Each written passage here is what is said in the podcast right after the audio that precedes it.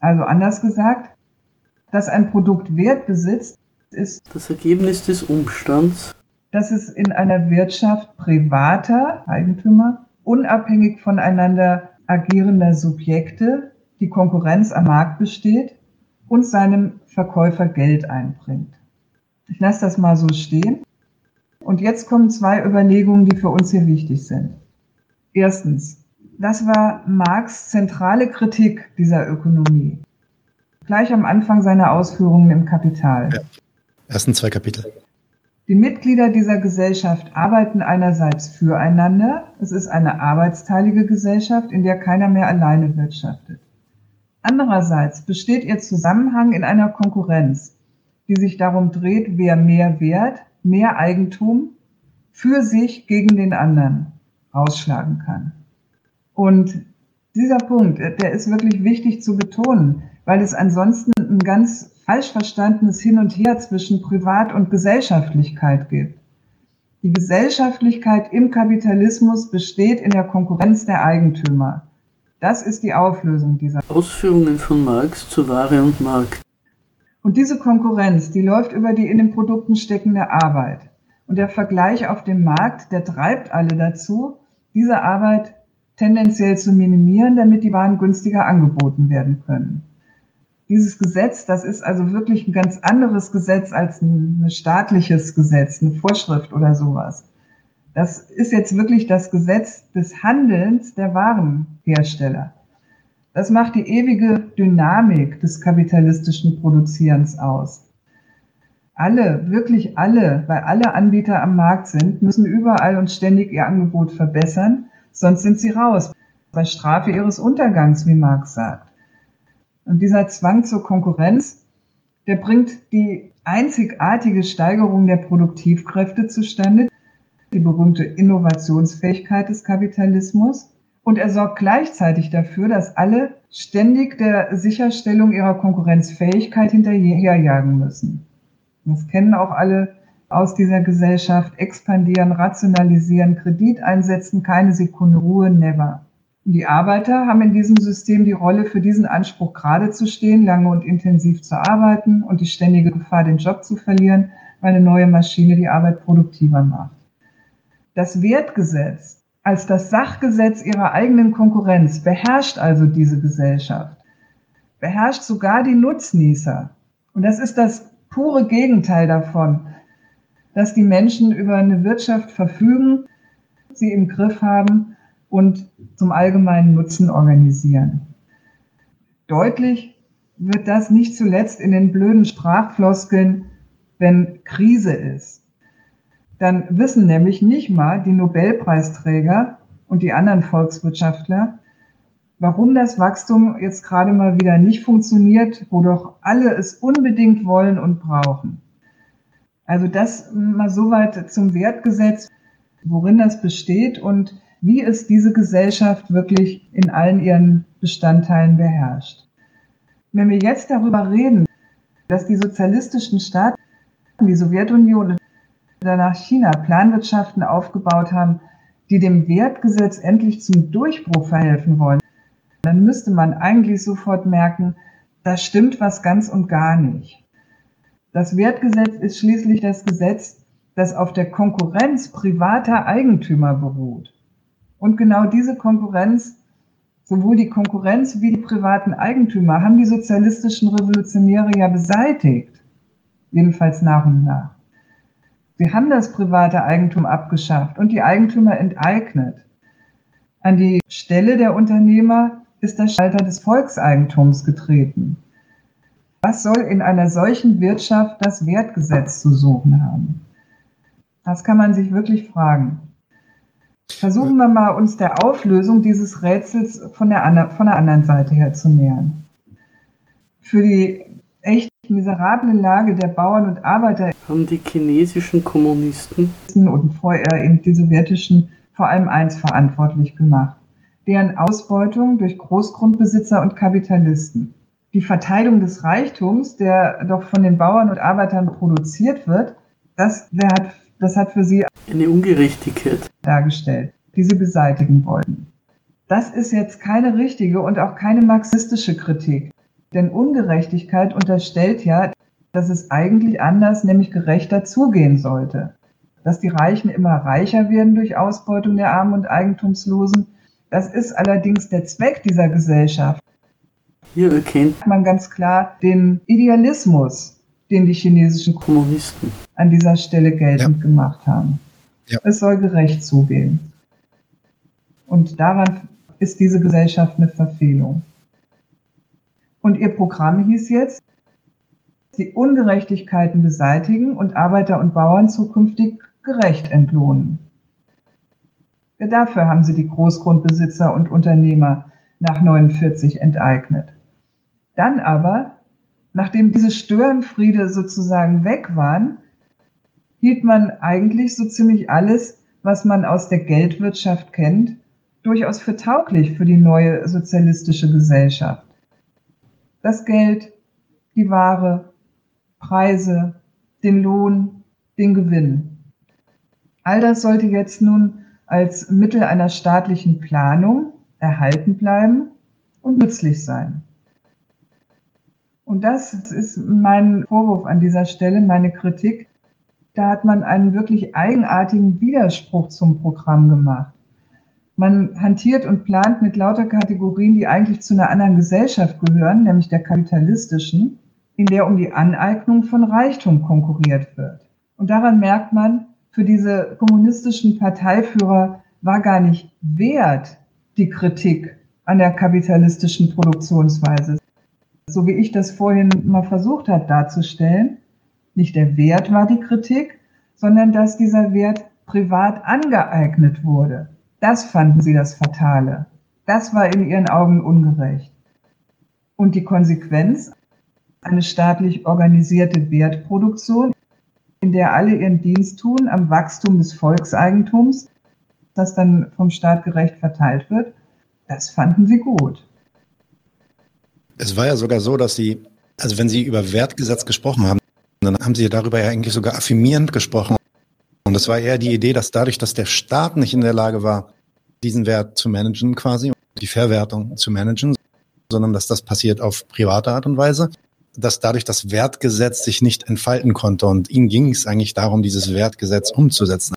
Also es ist ein Verständnis davon, dass das Wertgesetz eigentlich was Gutes ist, nicht etwas, was wir abschaffen wollen, sondern eher etwas ist, was wir entfesseln wollen. Also übersetzt würde ich fast sagen, es ging eigentlich darum, dem Kapitalismus, wenn man das Wertgesetz als zentral für das kapitalistische System versteht, den Kapitalismus eigentlich fast zu entfesseln. Aber das sind jetzt meine Worte, nur ein kurzer Kommentar dazu. Da würde ich dir recht geben. Es ging fast darum, im Prinzip den Kapitalismus besser zu machen. Und das hat man so ernst genommen, dass man ihn dafür abgeschafft hat, so ungefähr. Ne? Mhm. Also auf jeden Fall die Vorstellung, mit diesen Kategorien zu planen, das Wertgesetz endlich durchzusetzen. Man merkt, im Grunde genommen liegt dem sowas wie ein Bedürfnis dieser Sozialisten nach ökonomischen Gesetzmäßigkeiten zugrunde. Um einfach so ermitteln, was gebraucht wird in ihrem Land, welche Ressourcen dafür zur Verfügung stehen. Daraus einen Plan für Produktion und Verteilung zu machen, das hat ihnen offenbar widerstrebt. Ja.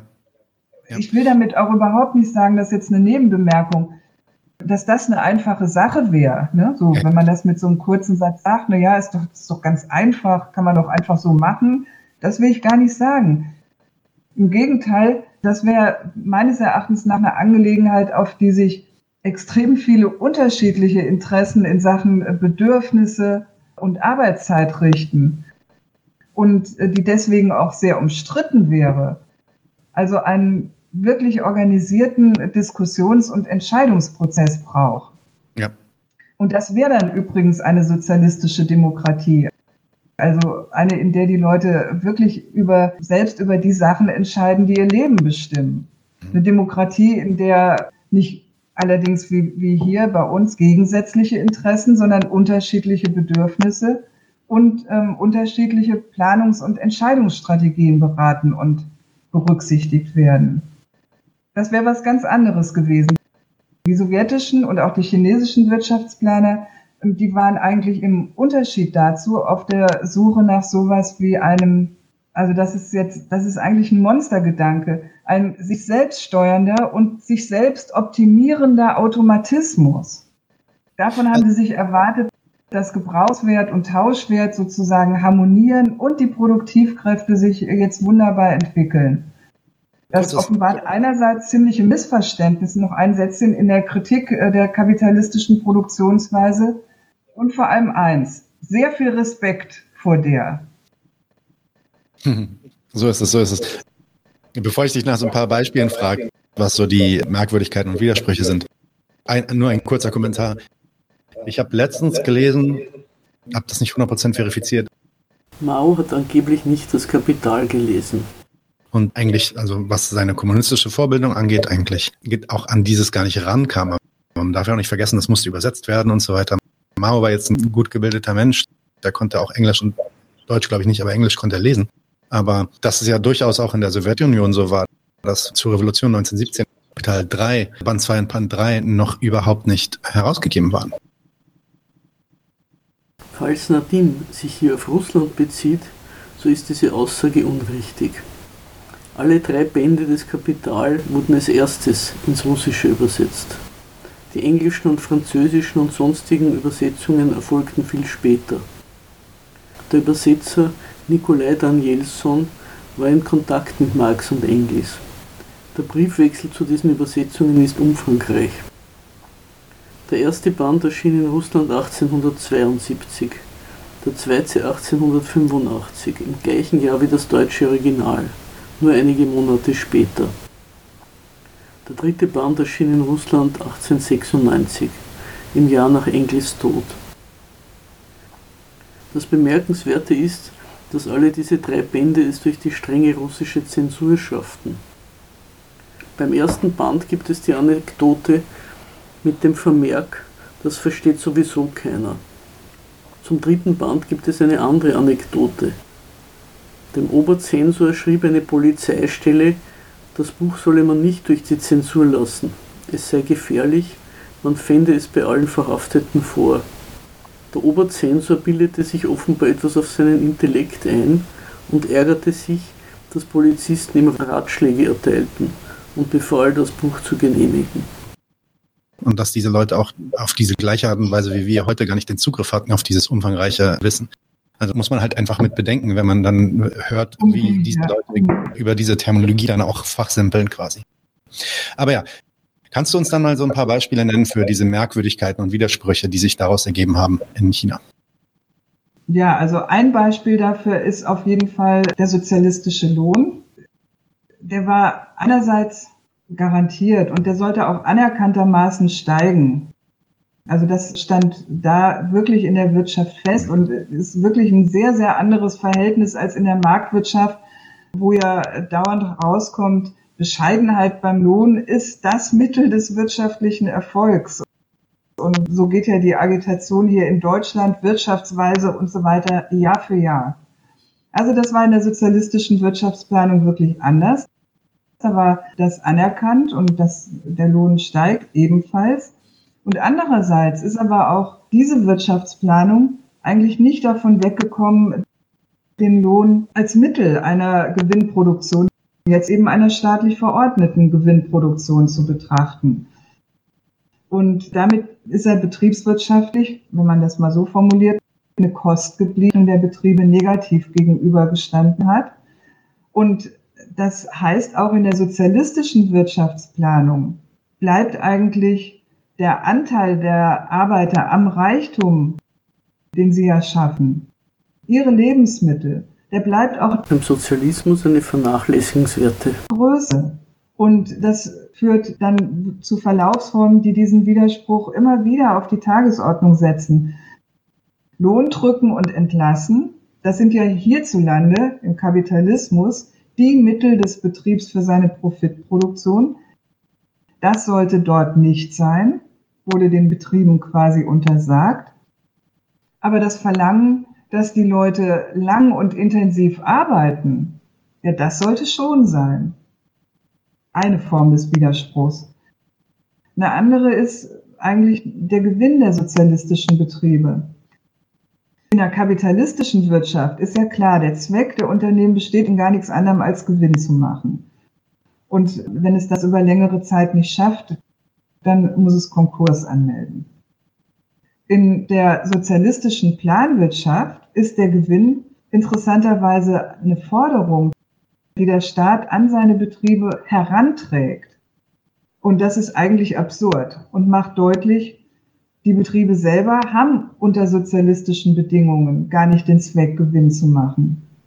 Das ist ja auch kein Wunder. Ihre Produktion soll ja gar nicht Mittel der Bereicherung für Sie gegen andere sein.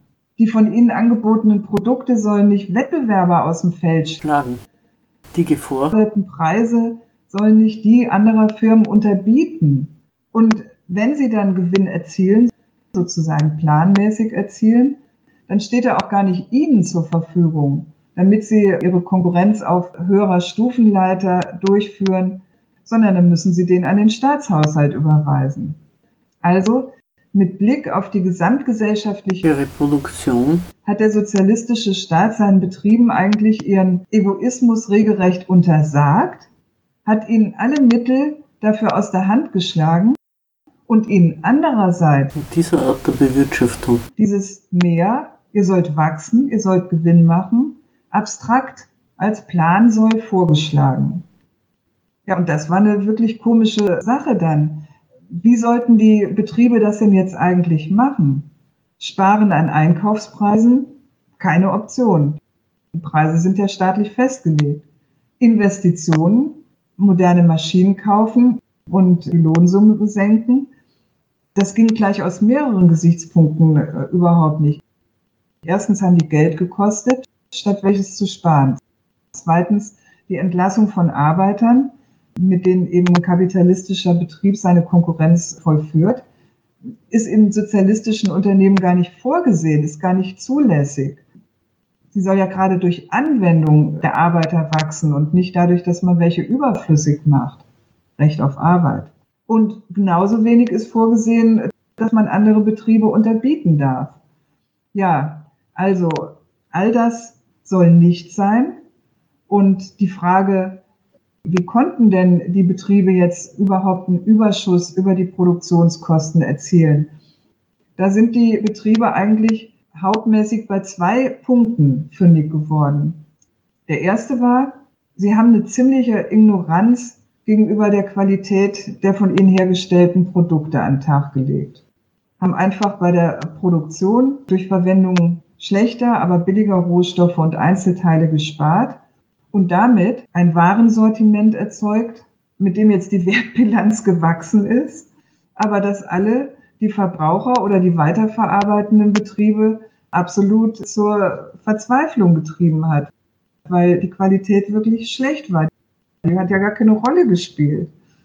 So, und dann sind diese Sachen trotz allgemeiner Warenknappheit tatsächlich noch zum Ladenhüter geworden. Und der zweite Weg, der bestand darin, die Arbeiter zu Mehrarbeit anzustacheln. Also zu sagen, lasst mal euren kapitalistischen Egoismus hinten anstehen und macht euch mal ein bisschen für den Aufbau des Sozialismus stark. Da merkt man schon, wie man auf die Rolle der Moral kommt. Ja. Das wird uns ja gleich bei den Mao-Kampagnen noch ein bisschen beschäftigen. Genau, also das finde ich, merkt man in deinem Buch auch so fantastisch, dass wie aus dem Missverständnis über das Wertgesetz, die natürlich dann die falschen wirtschaftlichen Praktiken folgen, zumindest für ein kommunistisches, ein sozialistisches System falschen Praktiken folgen, die dann diesen Unternehmen ihren, finde ich fantastisch formuliert, wie du es gesagt hast, ihren Egoismus verbieten. Zumindest in Bezug auf die Gewinnmacherei und das Drücken von Löhnen und das Absetzen von Arbeitskräften. Und trotzdem aber gleichzeitig diese Produktionsweise eigentlich aufrechterhält, sodass die, Betriebe dann ihrerseits gezwungen sind, an anderen Ecken zu sparen, um mit diesen Plänen zurechtzukommen. Und wenn, ich stelle mir dann den Mao jetzt da vor, der sich dann diese Ergebnisse am Ende des Jahres oder am Ende der ersten zwei Jahre anguckt und sagt, ach, Plan nicht erfüllt und Qualität der Güter fallen alle auseinander und alle beschweren sich darüber, dass die Qualität so schlecht ist und Menschen leiden und Beute und so weiter. Und dass dann sofort die Idee kommt, ja, vielleicht sind die nicht patriotisch genug. Vielleicht sind die Arbeiter nicht fleißig genug und haben nicht genug irgendwie diesen Spirit, diesen kommunistischen Spirit irgendwie auf das sie dann diese 14, 15 Stunden arbeiten, dass da das Problem steckt, also quasi in den Köpfen der Leuten, im Idealismus der Leuten und mhm. nicht in der Produktionsweise. Und so kommen wir dann eigentlich auch zu diesen großen Sprüngen, über die wir jetzt auch kurz reden werden. Es gab dann so drei Kampagnen, die aus Sicht Maos und aus Sicht der KP die chinesischen Produktivkräfte weiterentwickeln sollten in relativ kurzer Zeit. Sowas wie ein Sprint irgendwie. Wir wollen das jetzt durchziehen. Und die erste Initiative 1957 hieß, lasst 100 Blumen blühen, lasst 100 Schulen miteinander wetteifern. Was war die Ausgangssituation in dieser Zeit in Befand und was waren die Grundlagen für diese Kampagne und wie, wie erfolgreich würdest du dann sagen, war diese Kampagne am Ende? Ja, also 1957 hast du gesagt, das war ja gerade mal acht Jahre nach Gründung der Volksrepublik. Ja. Ja. Und ich denke, dass diese erste Kampagne tatsächlich ein ganz ehrliches Moment an sich hatte. Ähm, die kommunistische Führung hat gemerkt, es gibt allerhand Unzufriedenheit im Volk und hat alle sozusagen aufgefordert, ihre Meinung mal dazu zu sagen, auch um eventuell neue Lösungen zu finden. 100 Blumen eben, ne? Lasst 100 Blumen blühen. Maus KP war sich ja auch durchaus bewusst, dass sie in vielen Fällen angesichts des umfangenden Mangels, wir haben ja über die schlechten Bedingungen geredet, gar nicht unbedingt selbst eingreifen konnte und hatte den Dörfern dazu geraten, auf die eigenen Kräfte zu bauen. Und, und sie war sich eigentlich auch durchaus sicher, dass sie im Volk angesichts der ersten Entfolge im Prinzip gut verankert war. Also dazu vielleicht noch ein Wort äh, zu diesen ersten Erfolgen. Es ist wirklich wichtig festzuhalten, dass die Kommunistische Partei in China, obwohl sie in jeder Hinsicht auf wirklich absolut unzureichende Bedingungen getroffen ist, im Grunde genommen keine Industrie, eine extrem unproduktive Landwirtschaft, was übrigens einen regelrechten Zirkel dann in Gang setzt, weil die Landwirtschaft ja hergeben muss, dass überhaupt so und so viele Leute freigesetzt werden von ihr, um erste Industrie, Schwerindustrie und so weiter aufzubauen. Das muss ja erstmal drin sein. Und wenn die Bauern eigentlich im Grunde genommen nur mehr oder weniger sich selbst ernähren können, dann ist das schon ein wirklich richtig schwieriges Programm.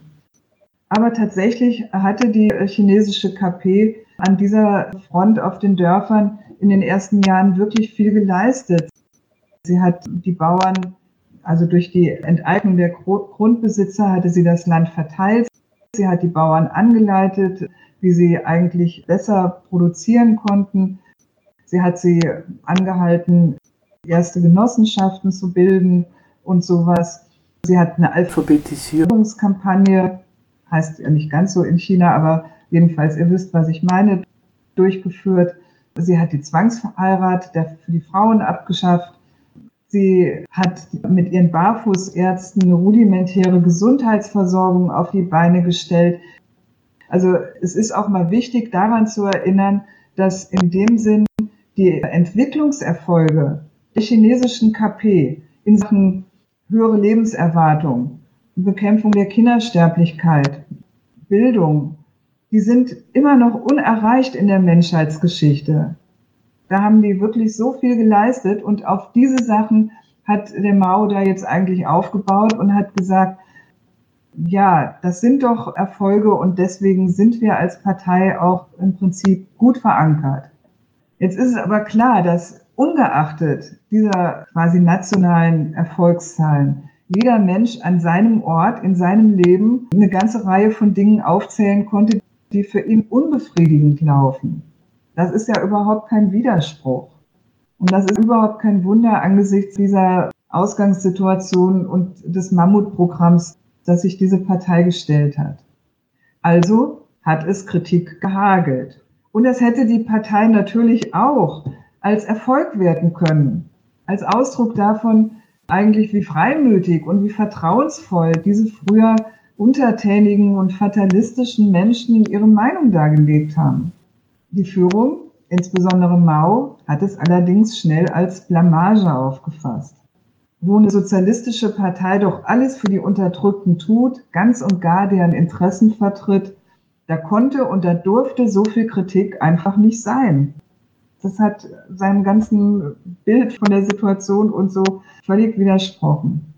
Ja, und dann ist die Kampagne regelrecht in ihr Gegenteil verkehrt worden. Es hieß plötzlich, man habe mit ihr eigentlich nur die versteckten Konterrevolutionäre herausfinden wollen und alle diejenigen, die jetzt offenherzig ihre Kritik dargelegt haben, ja, die hat es dann getroffen.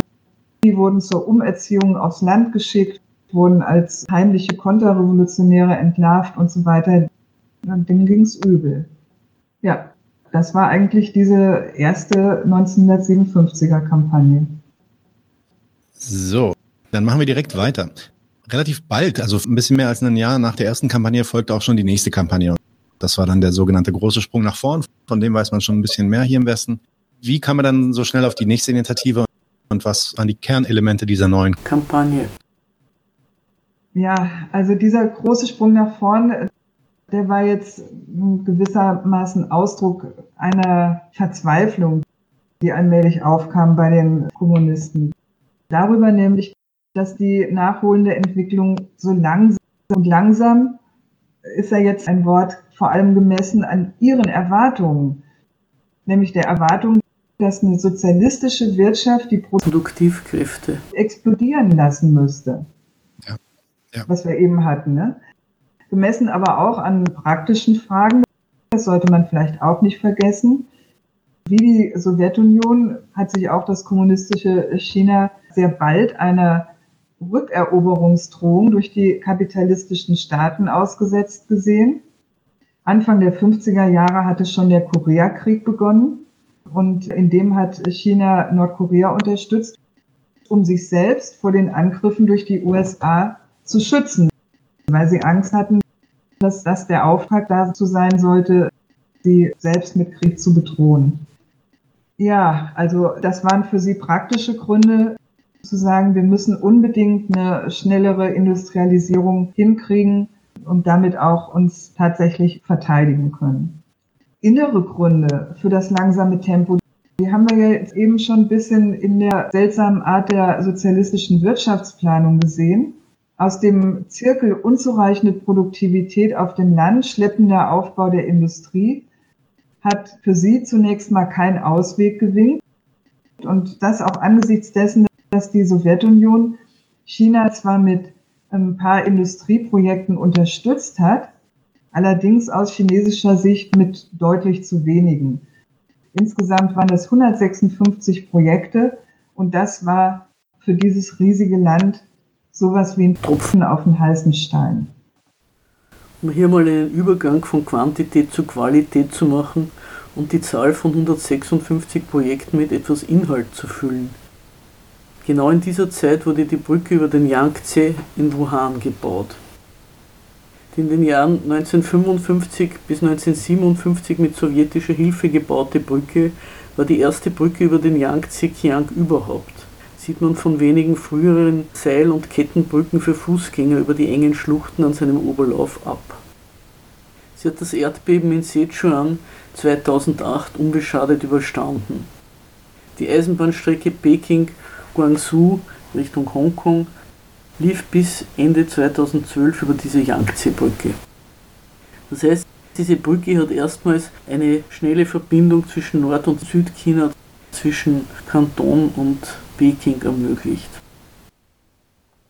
Und gleichzeitig war die Kampagne Großer Sprung nach vorn auch ein bisschen Ausdruck einer Überschätzung davon, was man nämlich mit der Mobilisierung der Moral beim Volk auf die Beine stellen kann. Da hat man die bisher erzielten Erfolge, ich habe eben ein paar genannt auf dem Land, die hat man geradezu als Anreiz genommen, die Latte jetzt ganz schön hochzulegen und zu sagen, da geht doch noch was. Also das waren zunächst mal ein paar Überlegungen zu diesem großen Sprung, der meines Erachtens nach aber vor allem Ausdruck eines wirklich nationalen Ehrgeizes ist. Also hier hm. kommen wir zu unserem Anfangspunkt zurück. Das kommunistische China, das sollte und wollte die Industrialisierungserfolge der kapitalistischen Kernländer sozusagen in den Schatten stellen. Großbritannien und die USA sollten das ist jetzt ein Mao-Zitat, früher als geplant eingeholt werden. Also das war, man sieht, wie man sich da in einen Vergleich mit den kapitalistischen Ländern gestellt hat und tatsächlich der Meinung war, der Sozialismus kann das, was die hinkriegen, besser. Auch der Sowjetunion wollte man zeigen, wie man einen Sozialismus schneller auf die Beine stellen kann, wenn man es nur entschlossen genug will. Das hat sich besonders gegen Khrushchev als äh, den neuen Führer der UdSSR gerichtet. Auch dem wollte man da zeigen, was man mit der Moral der Massen hinkriegt. Insgesamt sehen wir hier also wirklich, wie das Nationale am chinesischen Sozialismus regelrecht fordernd gegen die eigenen Leute aufgetreten ist. Sie und ihre Anstrengungen, die sollten das Mittel sein, andere Nationen hinter sich zu lassen. Und das ist wirklich ein anderer Maßstab als ein gutes Leben. Und da geht es auch nicht mehr darum, mit äh, schnellen Erfolgen bei der Gesundheitsversorgung oder der Alphabetisierung zu konkurrieren. Jetzt zu der Kampagne selbst. Ich glaube, vielen ist bekannt, was versucht wurde. Überall auf dem Land wurden kleine Hochöfen gebaut, äh, mit denen Eisen zu Stahl gekocht werden sollte. Es wurden Straßen und Staudämme gebaut mit den allerprimitivsten Mitteln. Und so sollte ja. das Land industrialisiert werden, nachdem man für die Städte eben immer zu wenig Lebensmittel gehabt hatte. Das chinesische Volk, das hat sich in dieser Kampagne wirklich mit aller Kraft ins Zeug gelegt, gearbeitet bis zur völligen Erschöpfung. Um die verlangten Ziele hinzukriegen, wurden die Ernten vernachlässigt, was dann eine regelrechte Hungersnot ausgelöst hat. Und die Resultate dieser ganzen Anstrengung der Hochöfen und des Stahlkochens, die waren größtenteils völlig untauglich. Der Stahl brüchig, die Stauseen haben nicht gehalten. Und insofern eigentlich eine wirklich gruselige Kampagne bei allen tragischen Folgen. Das hört sich jetzt fast schon zynisch an. Aber haben Sie zumindest Ihr Ziel erreicht, was die Fortentwicklung der Produktivkräfte anging, die Wertsteigerung bzw. die Produktionsziele zu verbessern? Wie würdest du die Kampagne bewerten? Ja, mit Sicht auf die Ziele, die sie sich gestellt hatte. Also kurzfristig hat dieser Großsprung wirklich erstmal einen richtigen Einbruch mit sich gebracht der vieles von den Erfolgen der ersten Jahre zunichte gemacht hat. Du hast aber recht, die Versuche äh, auf dieses auf diese Weise das ländliche China zu industrialisieren, die sind nicht ganz sang- und klanglos untergegangen. Ähm, viele kleine Kerne sind bestehen geblieben. Auch die Idee, dass in den kleinen Städten und den Dörfern neben dem landwirtschaftlichen Betrieb noch was anderes produziert werden kann, die hat sich auch festgesetzt. Und viele dieser kleinen Anlagen wurden viel später dann Ausgangspunkt für Unternehmen des heutigen kapitalistischen China, betrieben von den Dorfkollektiven, aber auch von Privatpersonen, die sich da was angeeignet haben. Ich will aber noch ein Wort sagen zu der moralischen Empörung, die es zu dieser Mao-Kampagne gibt. Der große Sprung gilt meistens als Ausdruck einer geradezu irrsinnigen Machtbesessenheit, als Perfidie eines Psychopathen oder ähnliches. Zum Beispiel hier in diesem Buch, diesem dicken Mao-Schinken, wird das genauso abgehandelt. Und tatsächlich ist sie zwar in ihrer Größenordnung wirklich irre gewesen, aber das kann man sagen, ist in China eigentlich sowieso immer alles. Dem Inhalt nach war diese Kampagne aber geradezu etwas fürchterlich und erschreckend Normales, wenn wir über Staaten und Völker nachdenken. Das finde ich sehr wichtig, sich das an dieser Stelle mal ins Bewusstsein zu rufen. Wenn Staatsmänner und nationale Führer ihre Völker für Ziele, ihre Kriege, ihre nationalen Aufbrüche anstacheln und benutzen, das ist wirklich in der gesamten Menschheitsgeschichte gang und gäbe. Und auch bei uns überhaupt noch nicht vorbei. Ne? Denkt mal an, ein Ruck muss durchs Land gehen oder wir müssen einen neuen Aufbruch hinlegen, bla bla bla. Also deswegen sollte die Kritik an dieser Stelle wirklich Staat und Herrschaft gelten und auch den patriotisch begeisterten Völkern, die sowas mitmachen. Die Psychologisierung, die verharmlost da eigentlich das Wesentliche.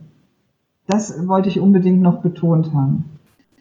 Ja, in der Kritik des Maoismus beziehungsweise dieser Kampagnen, vor allem aus, der, aus dem bürgerlich-liberalen Westen, wird oft vergessen, dass es auch in dem Westen eine extrem brutale, blutige, ursprüngliche Akkumulation gab und die notwendig war und ebenso furchtbar die Industrialisierung ablief Ende des 19. Jahrhunderts, die auch notwendig war, eben diese Produktionsweise umzusetzen. Da stimme ich dir auf jeden Fall zu. Ich komme direkt zur Kulturrevolution oder die große proletarische Kulturrevolution übersetzt. Ist dann direkt die nächste Kampagne, beziehungsweise nicht direkt, das ist glaube ich dann nicht direkt im nächsten Jahr, wieder die Frage, was ist die Ausgangssituation? Wo sah sich Mao in China in dem Moment? Gefährdet oder herausgefordert? Warum kam er auf diese Idee dieser Kulturrevolution? Vielleicht kannst du dann auch ein, zwei Worte verlieren zu Liu Shaoqi und warum Mao konkret im Konflikt trat mit äh, Liu Shaoqi über diese Kulturrevolution oder in dieser Kulturrevolution. Die äh, große proletarische Kulturrevolution, das ist eigentlich die Kampagne, die am allermeisten Rätsel aufgibt und mhm. die auch bis heute eigentlich sehr verschieden interpretiert wird. Es gibt auch hier viel moralische Empörung über die entwürdigenden Prozeduren der Selbstkritik, in denen die Lehrer, und die Beamten gezwungen wurden, sich beim Volk zu entschuldigen. Es gibt linke Positionen, die in der Kulturrevolution eigentlich den Einfluss der Arbeiter auf staatliche Entscheidungen auf dem Höhepunkt sehen, in der Shanghaier Kommune oder ähnlichen Projekten. Das ist also eigentlich sehr umstritten. Und ich würde diese Kampagne jetzt mal so zusammenfassen. Ausgelöst wurde sie von Mao selbst, der mit den Resultaten der sozialistischen Wirtschaftsplanung erneut unzufrieden war. Nach dem großen Sprung hatte sich die relativ stark an der klassischen sowjetischen Art der Planwirtschaft orientiert, die wir vorhin charakterisiert haben. Und deren prominentester Vertreter war Liu Chaoxi und auch Deng Xiaoping, der stand für diese Linie. Mao jedenfalls hat den Aufbruchsgeist der Anfangszeit vermisst. Als Grund für dieses mangelnde Fortschreiten hat er eigentlich erneut den Rückfall ins bürgerliche Denken oder Fortexistenz konterrevolutionärer Aktiv vermutet. Also man muss wirklich sagen, das ist sowas wie die sozialismus-typische Schuldzuweisung.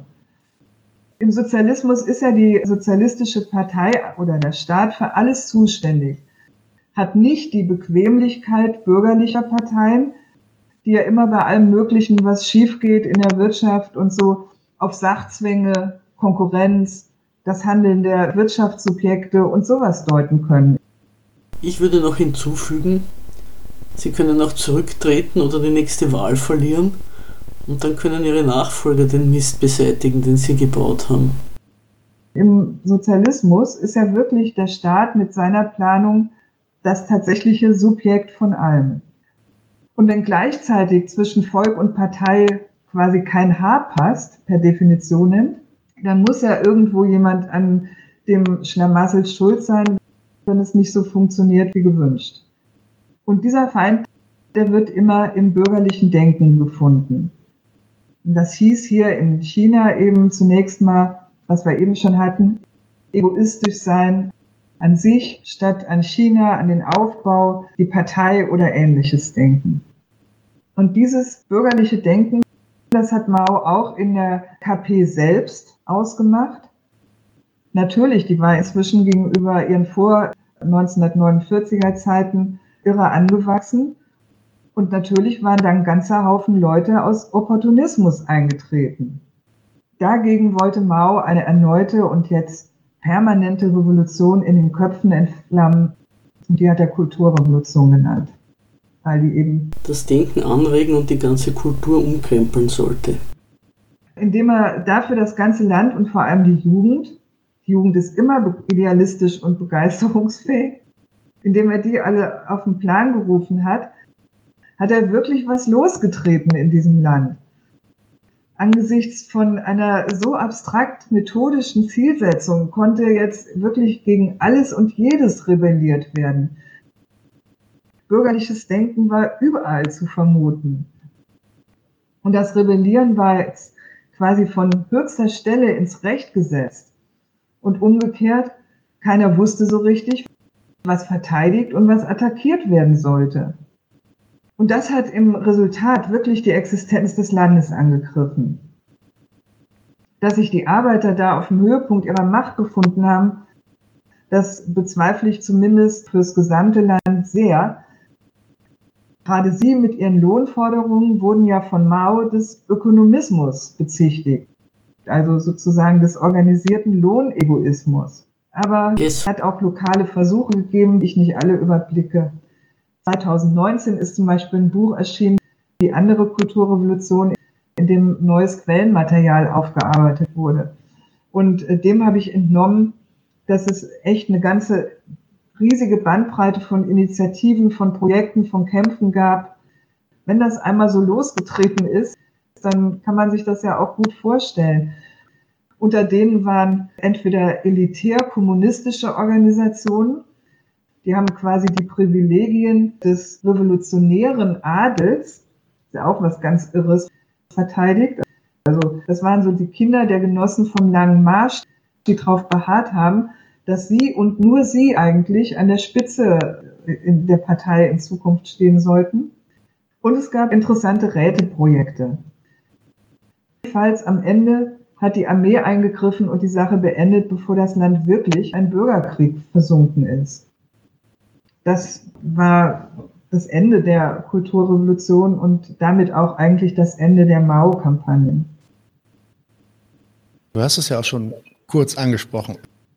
Während dieser ganzen Zeit, während all dieser drei großen Kampagnen und seit Gründung der KP gibt es natürlich eine sehr spannungsgeladene Beziehung, sage ich mal, zwischen der Sowjetunion und Mao, beziehungsweise der Sowjetunion und der Kommunistischen Partei Chinas. Welche Rolle spielt jetzt die Sowjetunion während diesen ganzen Kampagnen und inwiefern war China auch angewiesen auf die Unterstützung der Sowjets? Kannst du dazu vielleicht noch mal ein, zwei Sachen sagen? Das ist natürlich auch noch mal ein Thema für sich und ein Thema für viele, viele Bücher. Aber vielleicht kannst du da vielleicht kurz mal zusammenfassen, wie du das siehst. Ja, also ich versuche mal das jetzt kurz zu machen. Das sozialistische China hat sich von der Sowjetunion natürlich auf jeden Fall brüderliche Hilfe beim Aufbau erwartet. Und es hat sie auch erhalten. Aus seiner Sicht allerdings viel zu wenig. Das hatten wir eben schon bei den Industrieprojekten. China hat da aus seiner Sicht ja auch nicht nur sich, sondern den gesamten Ostblock im Koreakrieg verteidigt. Und dass die Sowjetunion dafür Waffen geliefert hat und sich die aber hat bezahlen lassen, das fanden die Chinesen wirklich absolut nicht in Ordnung. Das war gleich Anfang der 50er Jahre und hat eigentlich viel Zwist in diese Beziehung gebracht. Und umgekehrt, dass sich China seinerseits bei den Kämpfen in der Entkolonialisierung, also bei der gerade entstehenden dritten Welt, übrigens ein chinesischer, ein maoistischer Begriff, regelrecht als Modell für den Sozialismus unter diesen Bedingungen in Stellung gebracht hat. Dass China die Politik der friedlichen Koexistenz der Sowjetunion mit den USA, die gerade sozusagen in Gang kam, nicht gebilligt hat, sondern dass die zu mehr revolutionärem Elan in der Weltpolitik oder in der Frage der Weltrevolution aufgerufen haben und für sich auch die Atombombe verlangt haben.